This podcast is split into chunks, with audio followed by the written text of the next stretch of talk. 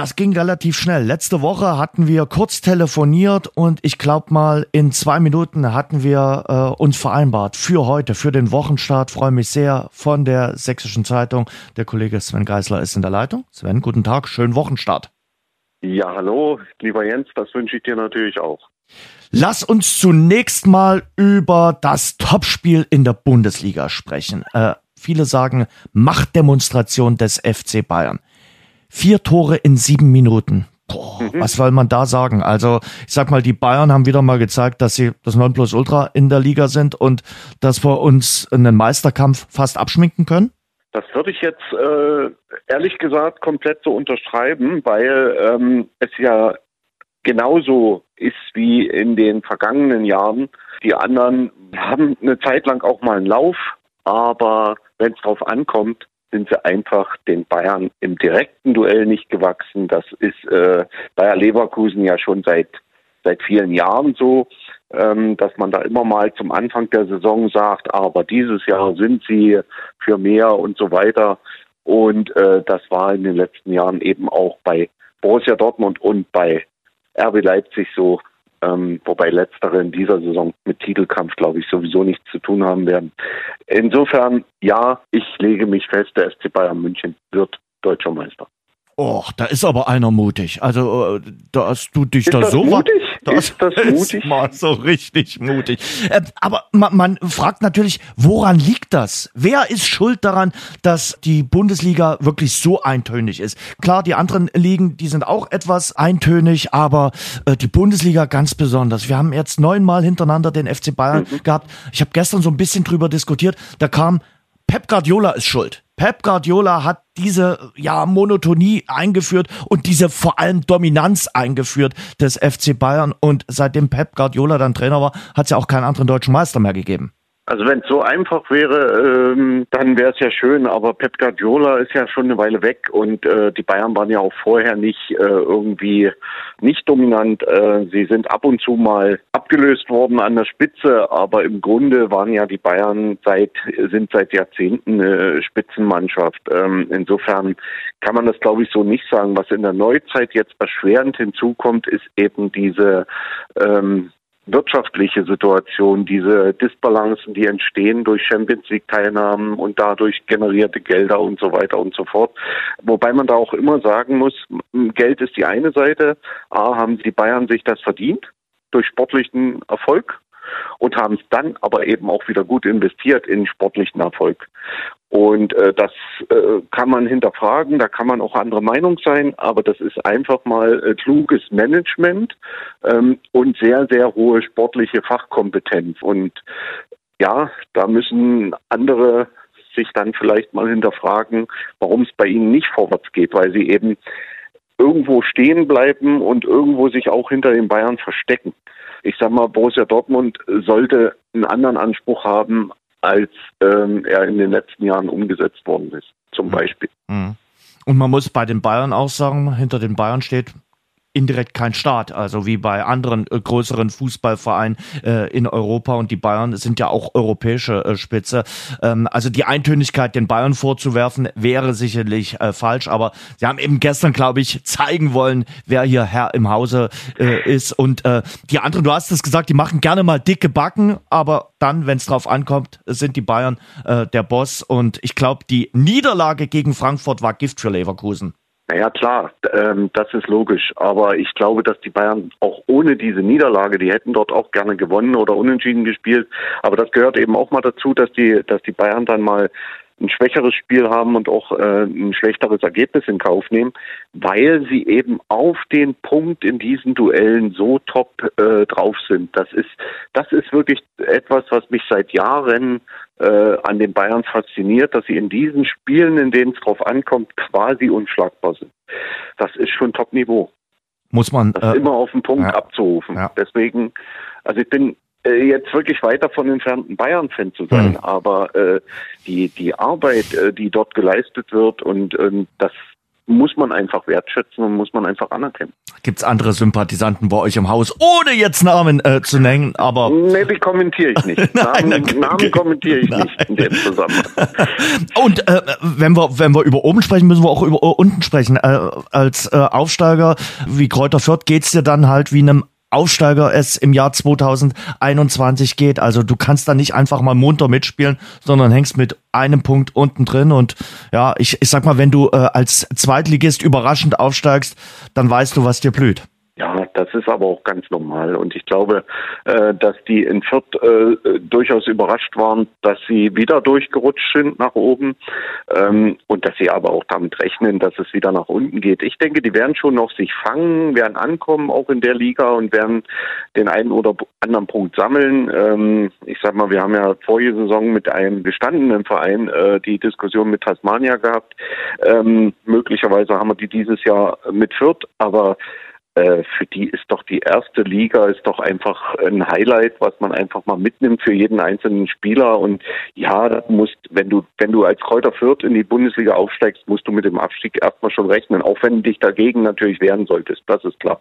Hm. Und der Klassenhalt ist auch nicht unmöglich, das haben andere Vereine auch gezeigt. Hm. Aber du kannst eben nicht davon ausgehen, dass es dann so läuft wie bei Union Berlin, die vor drei Jahren vor Jos aufgestiegen sind, jetzt in der Conference äh, League mitspielen, am Wochenende den VfL Wolfsburg äh, schlagen und sich mittlerweile ganz ordentlich etabliert haben in der Bundesliga. Also Union ist natürlich ein äh, ideales Beispiel dafür äh, zu zeigen, es geht. Es geht mhm. auch in dieser Zeit noch, dass man sich entwickeln kann und zwar sukzessive entwickeln kann. Union hat zehn Jahre gebraucht in der zweiten Liga, hat dann nochmal richtig Kohle in die Hand genommen, sich auch geborgt, das Geld, ähm, um dann den Aufstieg, sage ich mal, fix zu machen. Aber das war eine kontinuierliche Entwicklung und man hatte den nächsten Schritt offenbar, also von außen beurteilt, schon im Kopf. Also man hatte im Kopf, wie man sich dann aufstellen muss für die Bundesliga, wie man sich weiterentwickeln muss, dass es dann so perfekt läuft. Das kann natürlich nie jemand ahnen vorher. Aber das ist schon ein Beispiel, das eigentlich vielen Vereinen Mut machen muss. Äh, es geht was, auch heutzutage noch. Also als Union Berlin hast du ja nicht von vornherein den Anspruch Bundesliga. Aber mhm. der hat sich einfach mal entwickelt und äh, zu Recht. Spielen jetzt in dieser Woche europäisch in der Conference League bei Feyenoord Rotterdam. Schönes Auswärtsspiel für die äh, Köpenicker. Einer hat mir aus dem Herzen gesprochen, hat aus seinem Herzen keine Mördergrube gemacht am äh, Samstag nach der Niederlage, nach der Heimniederlage gegen Hertha BSC und zwar Frankfurts Trainer Oliver Glasner. Der hat gesagt, es ist scheißegal, wenn wir unsere Aufgaben nicht machen, in welchem System wir spielen. Viererkette, Fünferkette. Es ist dann egal. Die Umsetzung ist oft das Problem, nicht das System. Und äh, ich finde, er nennt das Kind mal beim Namen. Wir reden so viel über Taktik, über abkippende Sechser und was weiß ich nicht alles. Aber das Wichtigste sind doch immer noch die Spieler und die Spieler müssen ihre Aufgabe erfüllen. Ja, dem gibt es eigentlich nichts hinzuzufügen. Also natürlich ist eine Taktik wichtig. Klar. Natürlich äh, äh ist, äh, ist es nicht so. Aber mir wird das oft zu, zu hoch gehangen. Ja, genau. Das ist das Thema. Es wird oft zu, zu verkopft. Also äh, der Fußball ist eh sehr verkopft geworden, sehr verkompliziert äh, geworden, äh, was das betrifft. Ähm, liegt manchmal tatsächlich nur an Begrifflichkeiten, weil das Spiel selber hat sich nämlich nicht geändert. Abkippende Sechser und falsche Neuner und was auch immer, das sind alles so schöne Begriffe, über die man diskutieren kann, aber entscheidend und das ist und bleibt, so ist der alte Herberger Spruch, ist auf dem Platz. Mhm. Und Robert Klaus war ja im letzten Jahr mit seiner Pressekonferenz, als er so ein bisschen versucht hat, seine Taktik zu erklären, so ein Beispiel, der Trainer vom ersten FC Nürnberg. Damit kommen wir auch gleich mhm. zum Spiel Dynamo Dresden gegen Nürnberg. Ich hatte mir im Vorfeld die Pressekonferenz von Nürnberg angeguckt, eben von äh, Robert Klaus. Und da stelle ich eben fest, so wie die Trainer aktuell funktionieren und äh, funktionieren müssen vielleicht sogar, der hat kaum etwas verraten. Also die elf, zwölf Minuten hätte man sich auch sparen können. Man hat im Grunde genommen gar nichts erfahren bei dieser Pressekonferenz. Ja, das äh, ist ja eigentlich der Standard inzwischen, dass du, äh, du natürlich vorm Spiel nichts verrätst als Trainer. Das finde ich jetzt aber auch völlig normal. Also du kannst äh, über die Stärken des Gegners was sagen. Du kannst natürlich auch zu personellen äh, Situationen in deinem eigenen Team was sagen. Da wirst du aber auch nicht die letzte Entwicklung verraten, wenn du da dir noch einen Vorteil äh, äh versprichst, dass du den Gegner in irgendeiner Form überraschen kannst, weil es ist ja eh alles so gläsern, es ist ja eh alles so offen, ähm, dass es da auch wenig, wenig Geheimnisse gibt. Und äh, vorm Spiel äh, diese diese wunderschönen Kampfansagen oder ähnliches, was man was man früher manchmal hatte, woraus dann auch schöne Geschichten gemacht wurden, dass sich die Mannschaft den Zeitungsartikel in die Kabine gehangen hat und äh, dann motiviert hat darüber, weil der gegnerische Trainer irgendwas gesagt hat. Das gibt's ja eigentlich schon lange nicht mehr. Irgendwie, aber auch schade. Früher war da mehr Lametta da war deutlich mehr Lametta. Ich glaube, das ist so mit der Generation Ede Geier, Hans hm. Meyer und äh, mit der Trainergeneration ist das dann auch äh, ausgelaufen. Die jüngeren Trainer jetzt, die sind da sehr äh, vorsichtig und äh, ja, bleiben da eher sehr, sehr sachlich. Das ist ja auch äh, nachvollziehbar, wie gesagt. Wahrscheinlich. Und der erste FC Nürnberg und äh, Trainer Klaus haben ja alle Trümpfe in der Hand, sind noch ungeschlagen, vielleicht das ein oder andere Mal zu viel unentschieden gespielt, aber gestern äh, den ersten Auswärtssieg eingefahren, 1 zu 0 in Dresden. War das verdient?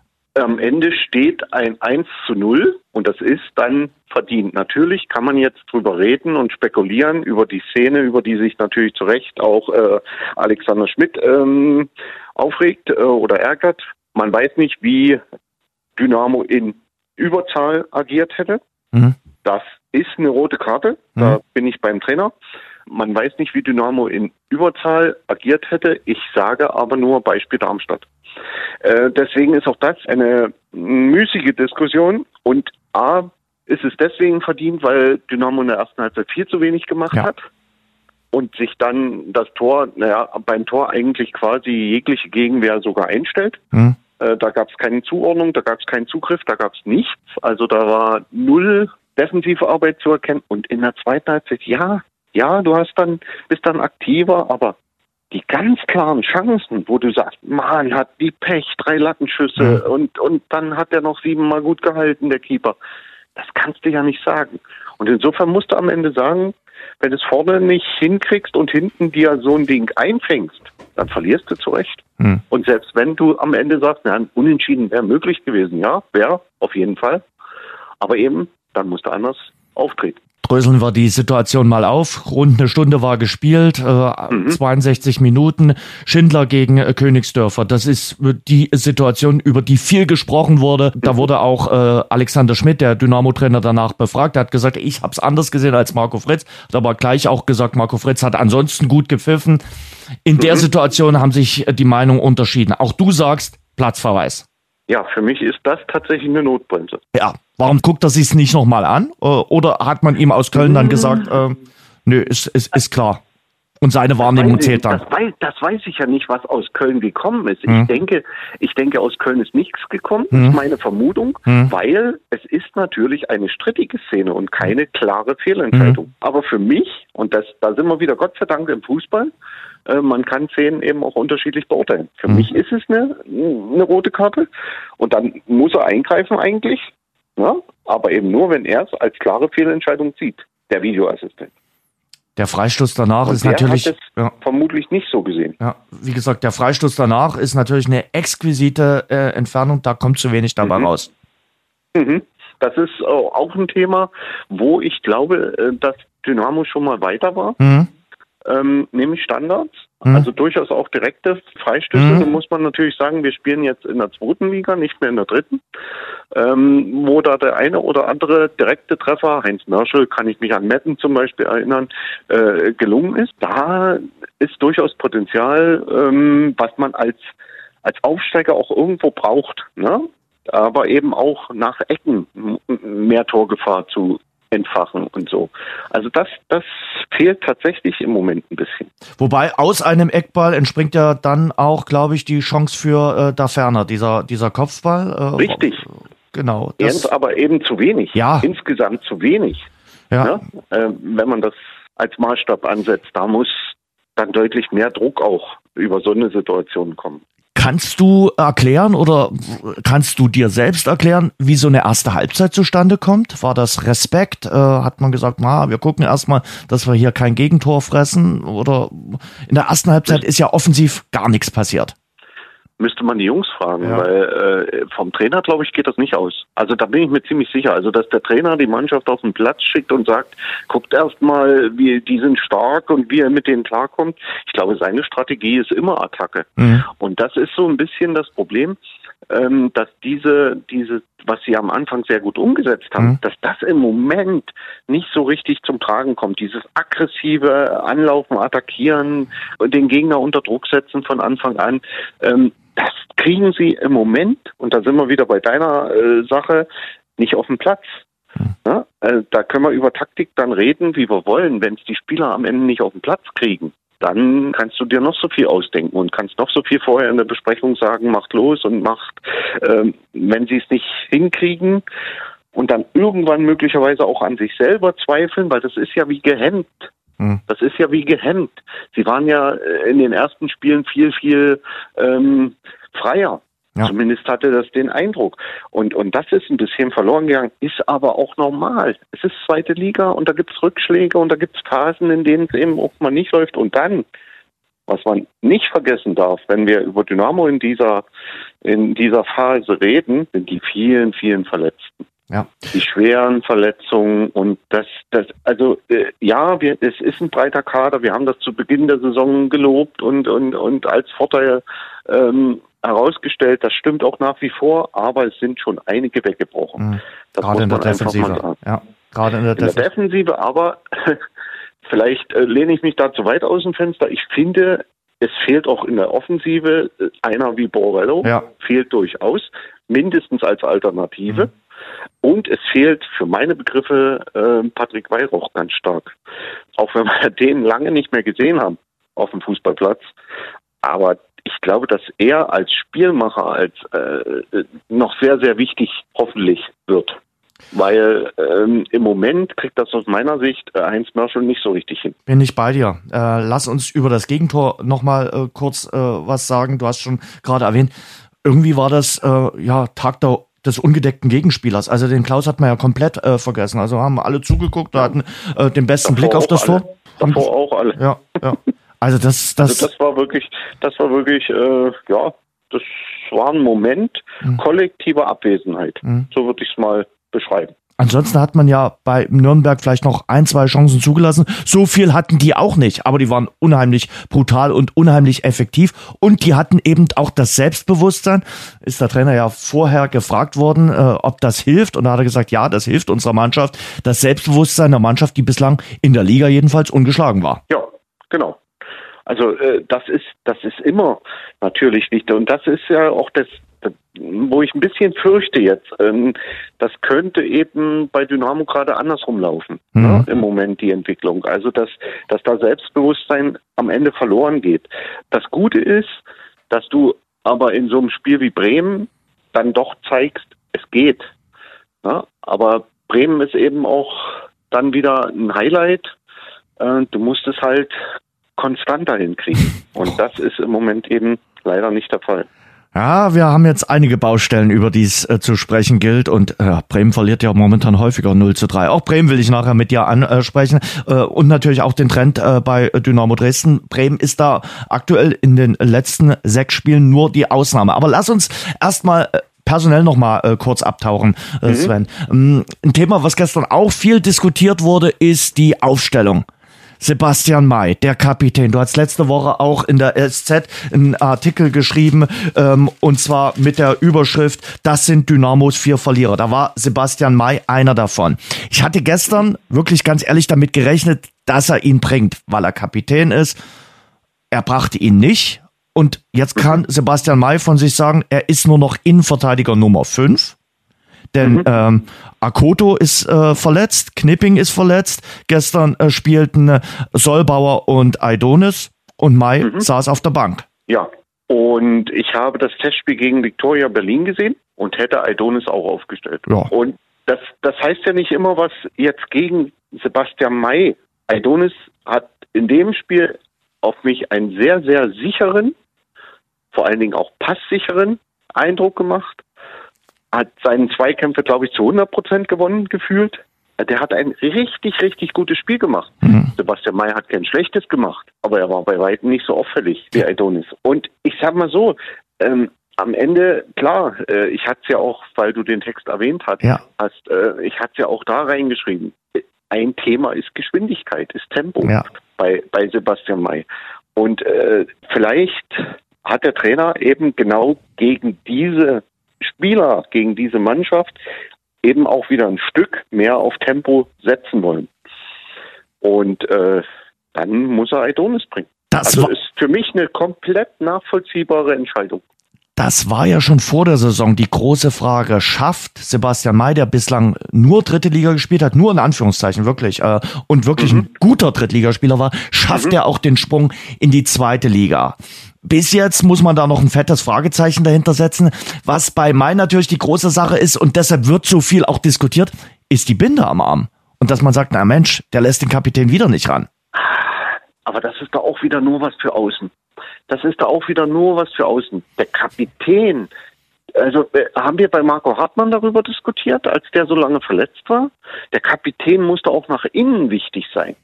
Das rote äh, Stückchen Stoff da um, um den Arm, das ist doch nicht entscheidend für einen Kapitän.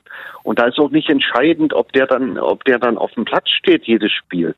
Entscheidend ist, wie wichtig er in der internen Kommunikation ist, wie Mhm. wichtig er äh, mit Training ist, äh, wie er mit seiner Rolle auch umgeht. Und ich glaube, deswegen ist Sebastian May durchaus der richtige Kapitän. Mhm. Wenn er das nämlich hinkriegt, ähm, dann ist das wichtiger, als ob dann er oder Yannick äh, Stark oder wer auch immer dann diese, äh, dieses rote Schleifchen um. Wer die Platzwahl macht und äh, wer Das vielleicht mal mit dem äh, Schiedsrichter das kommuniziert. Ist nicht entscheidend. Mhm. Auf dem Platz, klar brauchst du, auf dem Platz brauchst du aber auch nicht bloß einen Kapitän. Du brauchst mehrere Führungsspieler, die eine Mannschaft äh, mitreißen und so weiter. Also so gesehen ist mir die Diskussion zu theoretisch.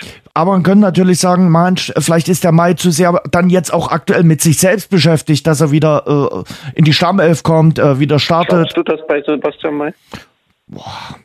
Ich glaube schon, dass er wahrscheinlich momentan nicht top zufrieden ist mit der Situation. Das glaube ich auch. Das wäre ja schlimm, wenn er das wäre. Mhm. Aber ich glaube, er ist eher vom Typ dann der Ehrgeizige. Genau. äh, äh, der sich hinterfragt und der bei sich anfängt und der versucht gerade erst recht, sich und andere zu pushen. Mhm. Also würde ich so einschätzen, Mhm. ohne dass ich jetzt bei, bei jedem Training dabei sein kann. Mhm. Ähm, aber, aber so und vor allen Dingen nicht in der Kabine. Aber so würde ich ihn einschätzen, dass eben da keiner rumsitzt, der sich hängen lässt. Bei, äh, Beispiel, Sebastian May stellt sich gestern nach dem Spiel den Fragen der Journalisten, sofern Ja. Journalisten da sein durften, aber auch der internen Mhm.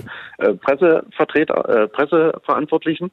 Das hätte er ja nicht machen müssen. Fand ich auch. Das hätte er nicht machen müssen. ging- Nach einer Niederlage, Ja. äh, wo ich ni- nicht äh, von Anfang an gespielt habe als Kapitän, wo ich in einer Rolle eingewechselt wurde, die ich zwar schon gespielt habe und die mir vielleicht auch mal eine Zeit lang Spaß gemacht hat, aber in der ich mich eigentlich gar nicht sehe, dann äh, sich da hinzustellen, das hat, das hat Charakter. Hm.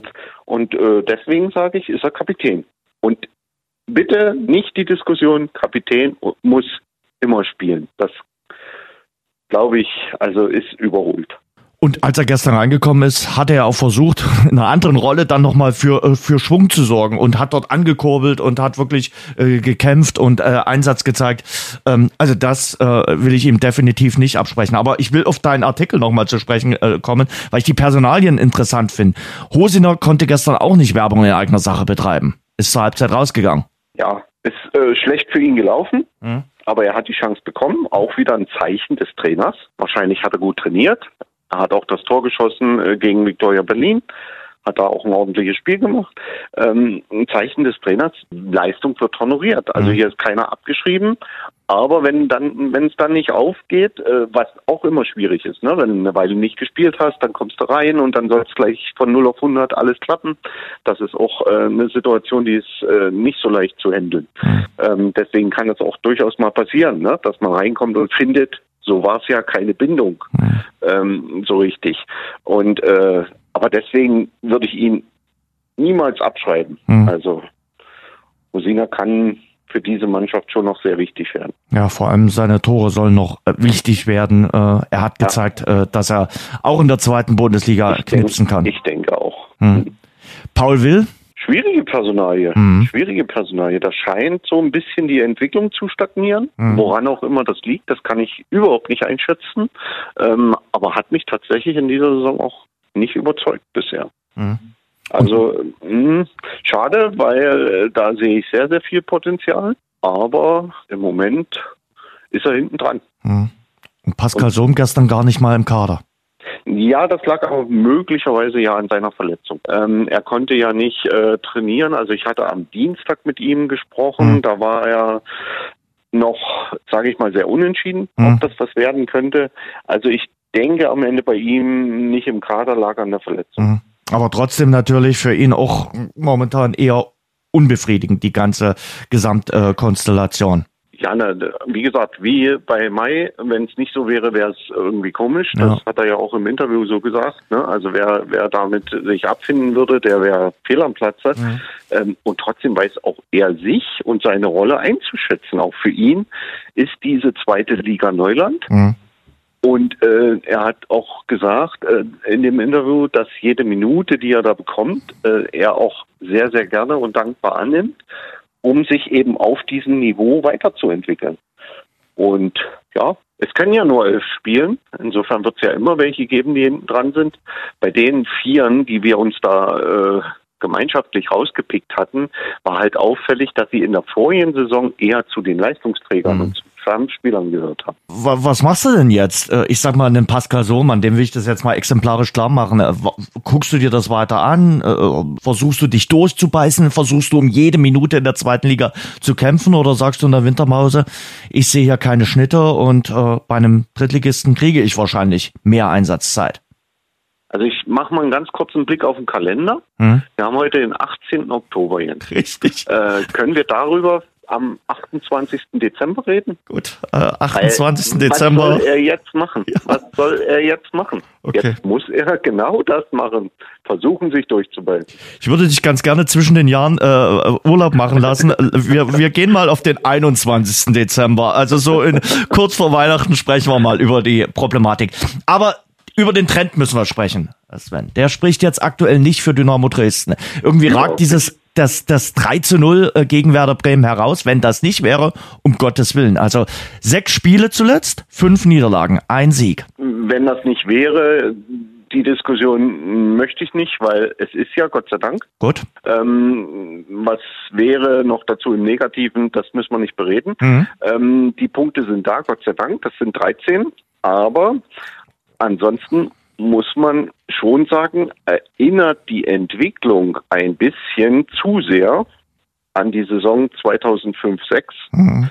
mit diesem Superstart und dann lief bis zur Winterpause nicht mehr viel. Mit 13 Punkten kommst du natürlich auf Dauer nicht weit. Ich glaube, dass die Situation bisher nur nicht ganz so dramatisch wahrgenommen wird, weil sie sich in der Tabelle noch nicht wirklich niederschlägt. Tabellenelfter. Ähm, du bist nach wie vor Tabellenelfter, du hast nach wie vor ein gutes Polster nach unten. Ne? Hm. Ist das ähm, trügerisch? Es gibt, es gibt, ja, das ist definitiv trügerisch. Das ist also zu 100 Prozent trügerisch. Du musst jetzt die Kurve kriegen. Und zwar möglichst schnell. Also, weil ich fest davon ausgehe, es kann durchaus sein, dass einer von denen, die da hinten drin hängen, äh, im Moment auch hängen bleibt. Das will ich gar nicht ausschließen, aber ich gehe immer davon aus, dass gerade in der zweiten Liga von unten in der Rückrunde nochmal sehr, sehr, sehr viel passiert. Und äh, da wäre es gut, wenn man naja, ein kleines Polster hätte. Mhm. Und das legen sie sich gerade eben nicht an. Also jetzt bist du zwar, wenn du auf die Tabelle guckst, kannst du immer noch sagen, du bist ja mehr als der Einäugige mhm. unter den Blinden. Viel, viel mehr. Aber wie gesagt, die Entwicklung ist trügerisch und die anderen werden nicht jede Woche weiter verlieren. Das glaube ich nicht. Was also du jetzt machen? mit 13 Punkten nicht durchkommen. Nee. Oh, oh, oh. Also heute gibt's wirklich einiges zu lernen. FC Bayern wird Meister und mit 13 Punkten kommt man äh, nicht durch in der zweiten Liga. Also äh, haben wir schon zwei was äh, gelernt. Äh, ja, ähm, mal jetzt wieder äh, Butter bei die Fische. Was machst du jetzt? Wo, an welchen Stellschrauben musst du drehen? Also ich denke, sie müssen tatsächlich so platt das klingt, zu ihren Stärken zurückfinden. Das war auch ein Satz von Sebastian May gestern, glaube ich. Ähm, und zwar wieder dieses, diese aggressive, diese aktive, diese offensiv orientierte Spielweise. Mhm. Das ist das, was diese Mannschaft kann, glaube ich, und wozu sie Zutrauen haben muss. Das kann auch mal richtig schief gehen. Mhm. Das kann auch mal eine Klatsche geben mit dieser Spielweise. Aber ich glaube, auf Sicht, äh, auf die, auf die Anzahl der Spiele wirst du damit mehr Erfolg haben, als wenn du jetzt irgendwie versuchst, eine Stellschraube zu drehen und vielleicht zu sagen, jetzt auf Schalke müssen wir erstmal die Null halten.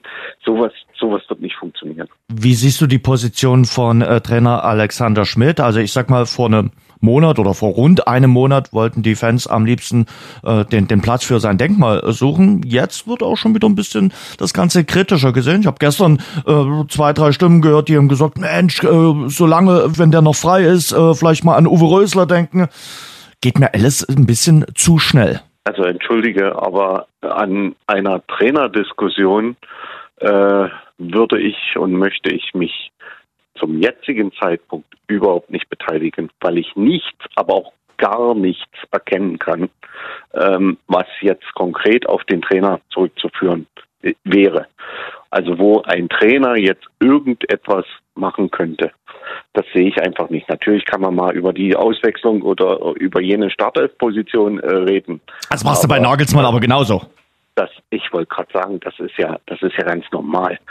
Aber es gibt doch nichts Grundsätzliches, wo du sagst, wie, ich sag mal, dass die Mannschaft nicht will oder irgendwie, das ist ja nicht da. Mhm. Also, nee, ich, ich, oder dass er sie nicht erreichen würde, das glaube ich auch nicht. Ich glaube schon, dass das tatsächlich ein Problem ist, äh, dass sie dieses Selbstvertrauen jetzt irgendwie wieder kriegen müssen.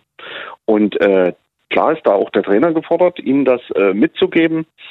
Aber ich, ich sehe, wie, wie gesagt, überhaupt keinen Ansatzpunkt für eine Trainerdiskussion, außer Ergebnisse. Und wenn wir, wenn wir wieder nur von Ergebnissen die Trainerdiskussion abhängig machen, dann glaube ich, wird es noch eine katastrophale Saison. Hm.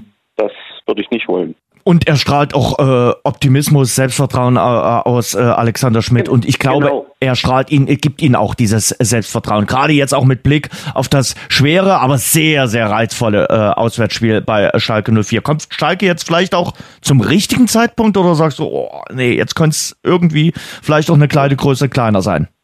Jetzt muss ich schon wieder auf den Kalender gucken. Das Spiel ist am 23. 20.30 Uhr guckt man dann am 23. 23 Uhr irgendwas ähm, mal, ob das zum richtigen Zeitpunkt kam. Äh, das weiß man ja vorher nie. Mhm. Aber egal wann Schalke kommt, du musst dort spielen, du musst dort bestehen. Es ist immer reizvoll, egal zu welchem Zeitpunkt der Saison. Es ist ein Highlight-Spiel. Und natürlich haben die auch irgendwo noch eine andere Kraft, als wenn du jetzt, und ich möchte wirklich keinem anderen Verein zu nahe treten, als wenn du jetzt gleich das Heimspiel gegen Sandhausen hättest. Hm.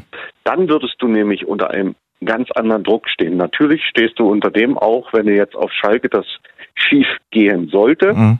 ähm, und dann gegen Sandhausen spielst. Hm. Ähm, natürlich.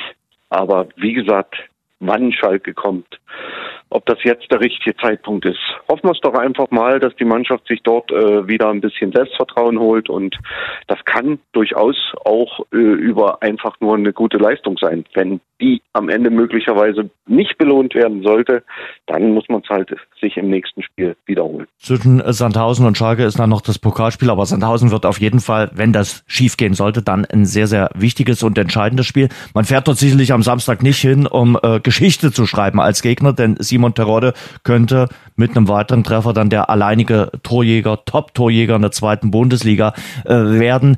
Der Terodde ist schon Ausnahme, oder? Macht doch aber nichts.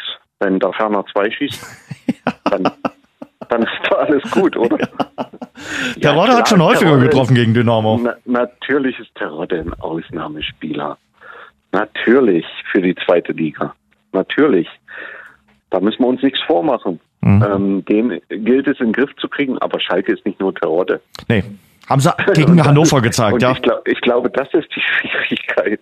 Ich glaube, das ist viel schwieriger. Ähm, einen Terodde mal ein Spiel lang rauszunehmen, das ist vielleicht gar nicht so kompliziert mhm. oder ist machbar, sage ich mal. Erscheint machbar. Aber äh, da gehört ja noch ein bisschen was anderes drumherum dazu. Und nee, ähm, wie gesagt, Terodde ist ein, ist ein Ausnahme Ausnahmespieler in der zweiten Liga. Hm. Die Schwelle zur ersten hat er nicht geschafft, muss man auch sagen. Hm. Ne? Ähm, hat für sich dann irgendwo wahrscheinlich auch erkannt, okay, dann treffe ich lieber jede Woche und spiele eine Klasse tiefer. Ähm, er ist halt dieser Mittelstürmer-Typ, ähm, ja, von denen es wirklich nur noch ganz wenige in Deutschland gibt. Wird auf jeden Fall emotional und äh, sicherlich auch vom ganzen Drumherum ein Highlight. Das erste Mal, dass Dynamo Dresden in der Arena in äh, Gelsenkirchen äh, spielt. Der sächsische Mitbewerber Erzgebirge Aue, der spielt dann schon am Freitagabend gegen den FC Ingolstadt. Mehr Kellerduell geht nicht. Ist das für Aue dann schon ein Endspiel? Jein, jein. Also einfach ja, weil nicht wegen der Punkte, dafür ist es noch zu früh, aber für die Stimmung. Ja. Mich erinnert das so ein bisschen wie vor zwei Jahren äh, das Spiel von Dynamo Dresden damals gegen Wien Wiesbaden, äh, mhm. was, was sie so mit Ach und Krach und äh, Video Assistant und allem drum und dran gewonnen hatten. Gut, am Ende mhm. hat es trotzdem nicht gereicht, aber äh, ich, ich das sag mal. dann wieder andere Umstände. Ja, ja genau. Ja. Aber so ein bisschen ist für mich auch äh, dieses Spiel für Aue dann am äh, Freitagabend gegen Ingolstadt. Das müssen sie ziehen. Sie sollten es ziehen. Wenn irgend möglich, sollten sie es ziehen, ja. Mhm. Um sich den Trend äh, oder um diesen Trend zu brechen, mhm. der ja durch den Trainerwechsel alleine eben nicht gebrochen worden ist, rein ergebnistechnisch. Ähm, aber irgendwann, selbst wenn die Stimmungslage äh, eine andere geworden sein sollte und die Spielweise äh, sich verbessert hat, mhm. irgendwann musste dir halt dieses Erfolgserlebnis verschaffen, um ja auch nicht selber irgendwo den Glauben zu verlieren. Mhm. Und das sehr früh in der Saison. Und ganz oben, muss man sagen, Hamburg steigt auf. Jetzt nicht der HSV, aber St. Pauli macht es ja momentan beeindruckend. In Heidenheim schießen sie drei Tore in vier Minuten, ziehen das Ding in Heidenheim, muss man auch erstmal gewinnen. Also St. Pauli beeindruckend. Jetzt haben wir äh, was festgehalten, was du gesagt hast. St. Pauli steigt auf. Das habe ich mir jetzt notiert. das habe ich mir jetzt notiert. Ähm, ich habe gesagt, Hamburg steigt auf. Damit kann es auch noch der HSV werden. Und nicht der HSV. Nein, ja. nein, nein, nein, nein. Jens, ja. definitiv. Du hast gesagt, nicht der HSV. Mhm. Ähm, und das würde ich eben zum Beispiel auch noch nicht ausschließen. Da nee. oben, ja, also äh, ich denke, dass äh, St. Pauli durchaus das Potenzial hat, diese Saison bis zuletzt da oben auch mitzuspielen und vielleicht am Ende sogar auch aufzusteigen. Ähm, bei Regensburg zum Beispiel würde ich das noch nicht so unbedingt sehen. Mhm. Hm, da könnte das könnte sein, dass da jetzt auch ein bisschen so eine Art Flow wirkt, mhm. ähm, der auch dann mal auch wieder andersrum gehen kann. Wo ich denke, äh, wirklich was für mich dieses Jahr ein Kandidat für oben ist, ist tatsächlich Nürnberg. Mhm. Einfach wegen dieser durchaus abgezockten und abgeklärten Spielweise. Und das ist in der in der zweiten Liga effektiv. Ne? Mhm. Das ist das ist, das ist die halbe Miete mhm. in der zweiten Liga. Also es muss nicht immer schön sein, effektiv muss es sein und konstant. Und äh, da sind sie für mich ein Anwärter. Aber du hast den HSV jetzt so ein bisschen indirekt mit ins Gespräch gebracht. Der HSV spielt ein bisschen zu viel unentschieden. Sechsmal schon unentschieden. Äh, nur drei Siege, eine Niederlage, 15 Punkte. Ich rechne mal kurz. Äh, St. Pauli, der Stadtrivale, hat 22, sind schon sieben Punkte Unterschied. Das ist schon mal ein, ein, ein Faustpfand. Was ist los mit dem HSV? Nisten die sich mittlerweile jetzt ein in der zweiten Liga? Finden die das so schön? Also gibt ja viele Traditionsduelle und äh, es ist ja durchaus attraktiv in Liga 2. Dass sie es schön finden, kann ich mir nicht vorstellen. Aber es zeigt eben, das Beispiel zeigt eben, wenn du nicht gleich wieder diese Kurve kriegst, mhm. dann wird es von Jahr zu Jahr natürlich auch schwieriger. Mhm. Weil andere, äh, also für deinen Namen kriegst du sowieso nirgends was, nirgends, in keiner Liga der Welt. Und andere sind eben auch ambitioniert und, und, und machen eine Entwicklung. Also wenn wir bei Nürnberg bleiben, ich weiß gar nicht, da müsste ich jetzt nachgucken, wann die abgestiegen sind. Ne? Ähm, die haben äh, sogar gegen Abstieg äh, mhm. gespielt, ähm, aber die haben sich eben wieder berappelt und ich sag mal so, vielleicht war der Neuanfang beim HSV insgesamt noch nicht, noch nicht grundlegend genug. Also keine Ahnung, aber bin ich viel zu weit weg, um das einschätzen zu können. Aber ja, das sieht so aus, als würden sie ja, in der zweiten Liga sich einrichten. Das Selbstbewusstsein ihres Trainers, da sind sie auf jeden Fall Spitzenreiter, aber das reicht eben nicht. Also du musst das Ganze natürlich schon irgendwie unterlegen und das fällt dem HSV momentan schwer, wenn du gegen zehn Düsseldorfer es nicht schaffst, das Ding dann zu ziehen und dir dann noch einen Gegentreffer einzufangen. Also das ist sinnbildlich momentan mhm. für die Situation des Hamburger Sportvereins. Absolut. Also kann ich nur genauso sehen, aber eben wie gesagt von weit weg. Also wo da die konkreten Gründe sind, warum die einfach nicht so wirklich funktionieren, ist schwierig. Und bei Werder Bremen funktioniert auch nicht viel. Ja. Bremen, Bremen ist für mich ein bisschen außen vor. Ich glaube, äh, Bremen, der Aderlass war wirklich extrem. Und ich denke, die brauchen diese Saison als Konsolidierung in der zweiten Liga. Also, ich glaube nicht, dass die ernsthaft Anspruch erheben sollten, aufsteigen zu wollen. Also sehe ich, sehe ich im Moment nicht. Dann wird es aber finanziell natürlich auch nicht äh, opulenter für Werder Bremen. Also äh, du, du weißt ganz äh, genau, wie, wie eng das Ganze geschnallt war schon in den letzten Jahren mit Bundesliga und in der zweiten Liga wird, glaube ich, nicht mehr Geld gezahlt. Das ist richtig. Also es wird nicht leichter, ist das gleiche Beispiel, aber ähm, trotzdem musst du ja, musst du ja deine realen Möglichkeiten anerkennen. Hm. Und äh, ich will es nicht hoffen, wirklich nicht. Ähm, aber es kann natürlich auch sein, in dieser Neuordnung der deutschen äh, Fußballlandkarte, dass Werder Bremen in Zukunft eben ein Zweitligist ist. Das kann, das kann durchaus passieren. Und vielleicht dann irgendwann wie Bochum nach wie vielen Jahren waren es, auch mal wieder aufsteigt. Zehn, elf Jahre. Äh, elf also, Jahre, ja, ne? Ja, hm, genau. Elf also, Jahre. Und äh, das kann ich mir durchaus vorstellen. Das kann ich mir vorstellen, weil diese Landschaft da oben ist neu ja, geordnet einfach ja, auch. Ja. Ähm, ne, durch bestimmte Projekte und durch äh, natürlich aber auch Vereine, die sich dort etabliert haben. Wir haben vorhin über Union gesprochen, dass das, das noch größere, leuchtendere Beispiel ist Freiburg. Mhm. Ähm, jetzt auch wieder Mainz, ne? Die, die dann aber auch eben, weil sie sich etabliert haben, davon auch finanziell profitieren. Und dann natürlich die weitaus bessere Ausgangsposition haben als jeder Zweitligist, der eben einmal da abgestiegen ist. Das Negativbeispiel für alle Traditionsvereine ist ja immer gerne der erste FC Kaiserslautern. 68 München vielleicht auch, aber der erste FC Kaiserslautern, der 1998 noch äh, deutscher Meister war, die berappeln sich gerade so ein bisschen auf niedrigem Niveau in der dritten Liga, haben zuletzt vier Siege in Folge eingefahren. Auch äh, vor den vier Siegen wurde über Marco Antwerpen geredet. Also der erste FC Kaiserslautern berappelt sich ein wenig in der dritten Liga, dort wo der erste FC Magdeburg sich anschickt, ja, vielleicht den Gang nach oben anzutreten, haben jedenfalls schon fünf Punkte Vorsprung vor dem äh, Tabellenzweiten. Also Magdeburg macht momentan was. Ja, das ist beeindruckend.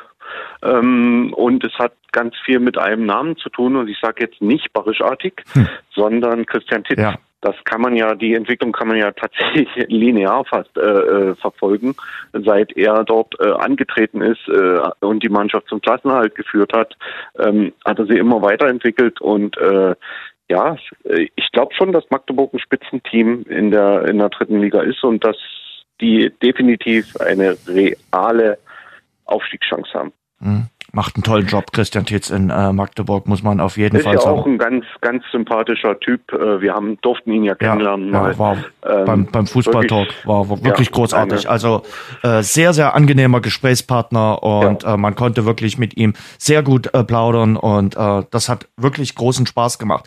Schlussfrage von mir wenn du gefragt werden würdest von Gianni Infantino und der FIFA, äh, wen du zum Weltfußballer wählen würdest, es wird ja momentan der Weltfußballer gesucht, wen würdest du wählen?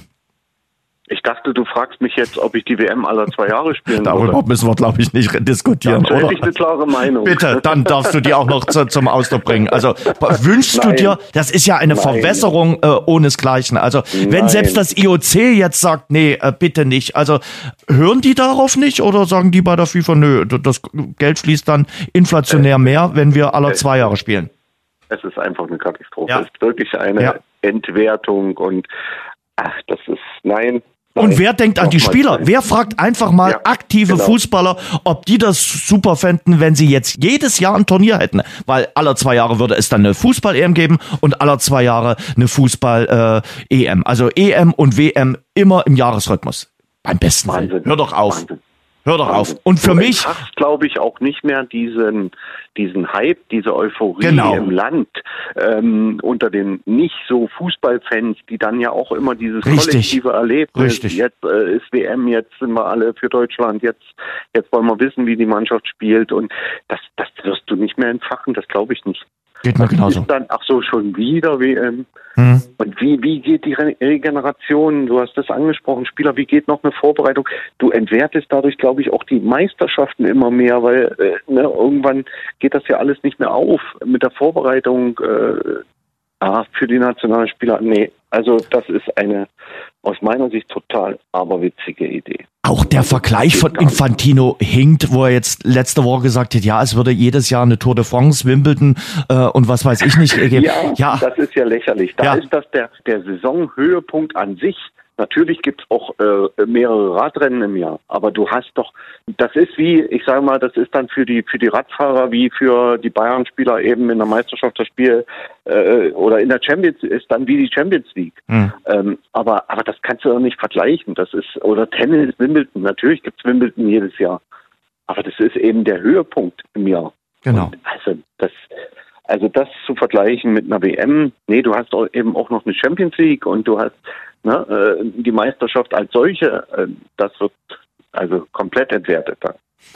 Nee, also äh, bin ich auch äh, ganz klar auf deiner Seite. Wie gesagt, lass den Vierjahresrhythmus, lass das als äh, großes Highlight äh, stehen und ähm, ob die WM jetzt im nächsten Jahr äh, das große Highlight im November wird, sei mal noch dahingestellt. Aber aller vier Jahre an dem, warum muss man an dem Rhythmus jetzt auch noch äh, äh, irgendwie wackeln, äh, um, um, um mehr Geld zu generieren? Und klar, dass das ein Landesverband in, ich sag mal, auf den Malediven vielleicht anders sieht als eine europäische ist mir schon ganz klar, weil es da wirklich nur ums Finanzielle geht.